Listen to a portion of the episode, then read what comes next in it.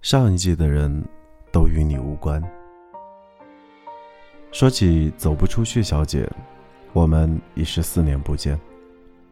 总有这样的朋友，你们在一个城市，彼此感觉很亲近，可你们就是很久没有见面，没有合适的时机凑在一起，但这也不影响你们的亲近。走不出去，小姐就是我生活中这样的一位。上次见她是因为她男朋友突然不见，先生突然不见了。她给我打了个电话，问我在哪儿，我说我在家。她让我把地址发给她，然后她如海啸般准确袭来。我在我沙发上逗我的狗，说着我的狗好可爱，然后她突然失声痛哭。有些人具有天生把情绪 PS 之后表现出来的能力，走不出去，小姐就是这样的一位。所以他的情绪都以当时那个情绪的平方来表达，我也习以为常。他说的具体内容我记不清了，反正就是突然不见先生，突然不见了，甚至临走时还给他在床头放了一杯温水。头一天还关切地问第二天会穿什么。这当然不是人口失踪，在爱情里有一部分这样的人，他们选择突然不见，不是因为出了车祸或者被人行劫。只是面对一段感情无法继续，又不知道怎么解释，他们就选择消失。消失本来不可怕，如果提前打过招呼的话。最怕的是这种人，往往假装宅心仁厚，在最后一刻也不放弃展现温柔，这让那个留下的人的疑惑更大，那就是为什么？为什么他可以对我这么好，又在这么好的情况下人间蒸发？这解释起来也没什么难的，无非是另有新欢，不再爱你，讨厌现状，他必须离开你，重新生活。与其说这样无法面对你，不如说他们无法面对自己。这些人需要被揭穿的是，他们离去之前的所作所为，只为了让你更爱他，达到他爱自己的目的。走不出去，小姐双倍呈现了她的悲伤。泪水像口子被撕得很大的巧克力豆一样散落下来，滚落一屋。我无法解释，毕竟我不是突然不见先生。我把肩膀给他，让他哭个够，然后他走了。之后我就陆续看到了他的表现，比如在微博上，上一分钟他还在感叹开会好有成就感，下一刻又开始厌世悲观，要立刻逃回家。甚至四年之后的某一天，我还看到他怀念地说：“哦，今天是我们认识多久多久了。”这真的很让人烦躁。分手之后的时光何其难挨，可他竟然这样滴着血走到了今天。前些天他在腿上纹了一个图腾。众人都在猜那是什么，他说是突然不见先生的名字。我听后暗暗后怕，幸亏突然不见先生的名字简单呢，真要是叫个银啊、义啊什么的，那还不得疼死。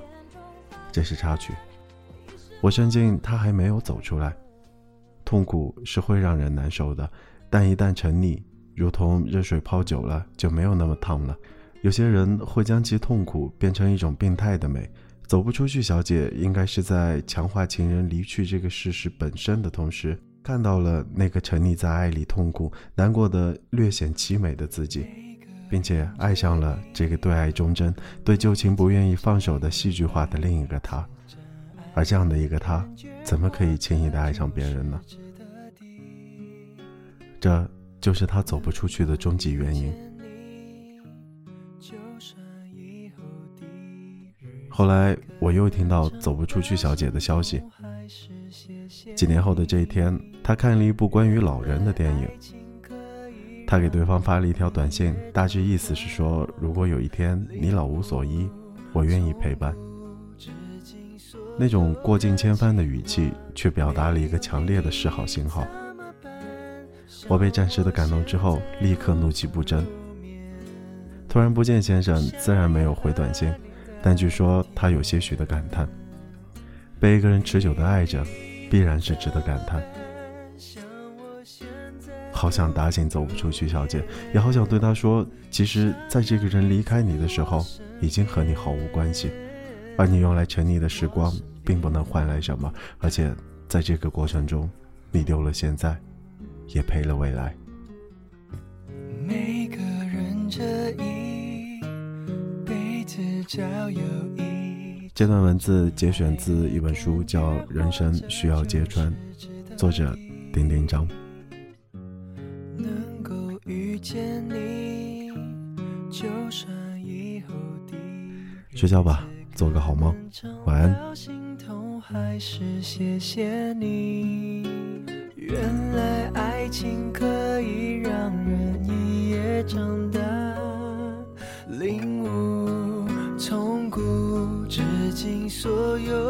情话。没有你怎么办？像我现在无法入眠，多想要和你聊聊天。没有你怎么办？像我现在无法入眠，只想要你在我身边，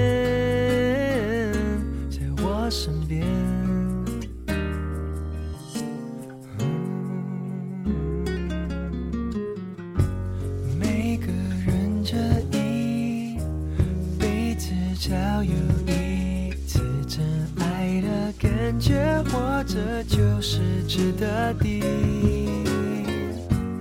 能够遇见你，就算以后的日子可能长到心痛，还是谢谢你。原来爱情可以